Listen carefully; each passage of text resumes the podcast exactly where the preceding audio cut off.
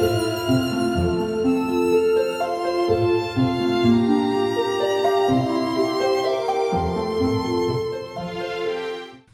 各位听众好，欢迎收听《优活谈心事》，我是主持人炳华。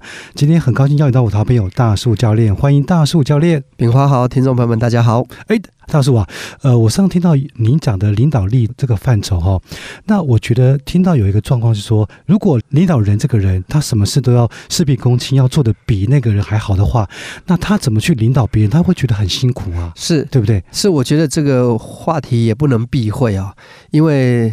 毕竟领导者是少数啦，能做一个领袖更是少数。嗯，那么毕竟要承担这么多的责任，势必他的能力就会比较好。我们记得我前几集我们有聊过一个话题，就能者多劳。嗯，我说我们要把它倒过来，是劳者多能，是做多了你就会了。所以，如果这个人他愿意当领导者，他势必会被要求的多，因为你领导越多人，越多人就在检视你的能力。就好比说，炳华，我们就两个人相处，我可能有些缺点你看不出来。可是，如果我们现在要跟一群人相处，可能别人就会发现到我其实有很多缺点。可是，因为你跟我感情太好，你没有发现我，可是别人有发现。所以，领导越多人，他会被要求、被检视的一定就越来越高。那当然，我们刚才有说，领导人并不是一定要样样都强。不是要变成一个十项全能都是第一名，他才能领导别人。因为如果真的是这样的话，第一个太累，第二个也不太现实。因为我觉得每一个人能够去领导别人，我不一定完全就是因为我比你强，我才能领导你。我们记不记得我们以前有说过一句啊？就说到底是强将手下无弱兵呢，还是强将手下皆弱兵？皆弱兵。就就是以前我们在谈领导力，都觉得虎父无犬子嘛，强将手下无弱兵嘛，这个很正常嘛。可是我们后来发到。有一些他就是强将手下皆弱兵，就他很强，但底下没有一个人可以比他强。为什么？因为事情都他都做了，全部都他都做了，因为他什么都强，什么都会，所以底下人都觉得有你在就行了，我们就不需要努力了。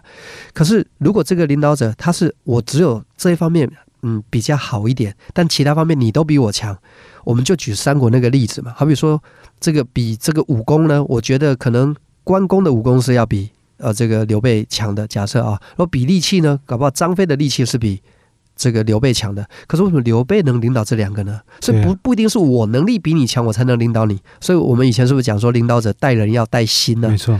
所以我们来思考这个问题：说当一个领导者，我们回来，我们上一集有一个话题，就当一个领导者，我要领导别人的时候，我的心态究竟是因为我要领导你，所以我必须要做的比你好，因为我怕你不听我的，我怕你这个反驳我。所以我要求我要做的比你好。当我做的比你好，我就我就要求你，因为我做到了。那当然这是一种领导方式。可是我们来思考另外一个，那假设呢？你不领导任何人呢？就你底下一个人都没有。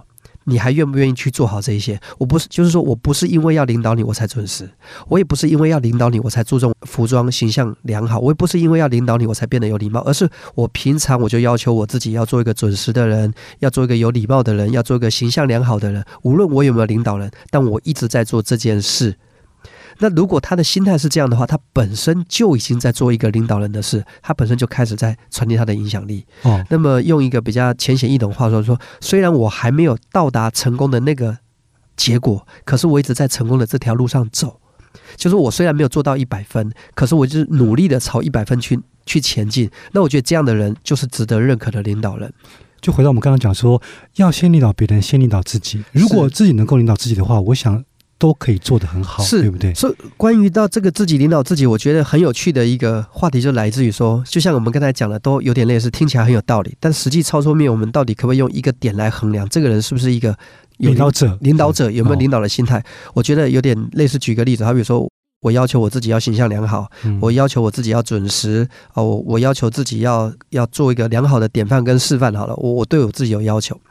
那么假设这个时候，当有人跟我做出比我更高的标准，就他做的标准比我还高，或者是他觉得我做的不够好的时候，这时候能不能反映出他是一个领导人的关键在这个地方？就好比说，冰花，你比我还准时。所以这个时候，你可能会说：“哎，大叔教练，我觉得你虽然是准时人，但是我觉得你还是不够高标准，你还是经常迟到。”那如果我听起来是舒服的，我说：“对，炳华，你说对，其实我也希望像你一样这么高标准，我会继续努力。”我觉得这就是一个领导人心态。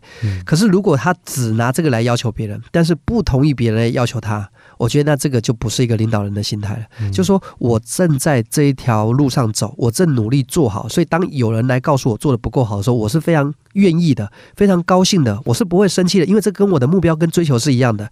我们再用最浅显易懂的话来讲，就是假设考试一百分是满分，嗯，那我现在只有考六十五分，然后你考了八十五分，然后你告诉我教练，你应该要考一百分，你觉得我我会生气吗？我不会生气啊，嗯因为一百分是我的目标啊。我虽然现在只有六十五分，嗯，我很愿意朝一百分走，我很愿意那些比我做的比我好的人来告诉我，我还需要再努力。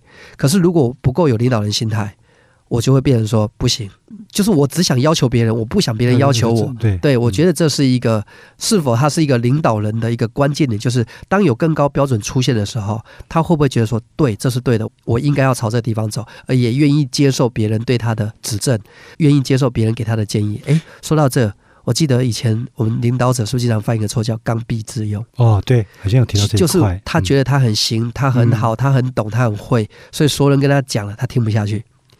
所以领导者他不是十全十美的啦，是的，哦是的，他一定是说要能够接受别人的批评，自己再往前努力，这个是领导者重要的一个因素，对不对？是的，是的。如果这个事情是正确的，他愿不愿意听得下别人的建议，而且一起往那个好的方向走，而且也愿意推崇别人，你在这块做的比我好，在这个领域呢，你来当我的领导者。我觉得领导者跟跟随者他是一体两面。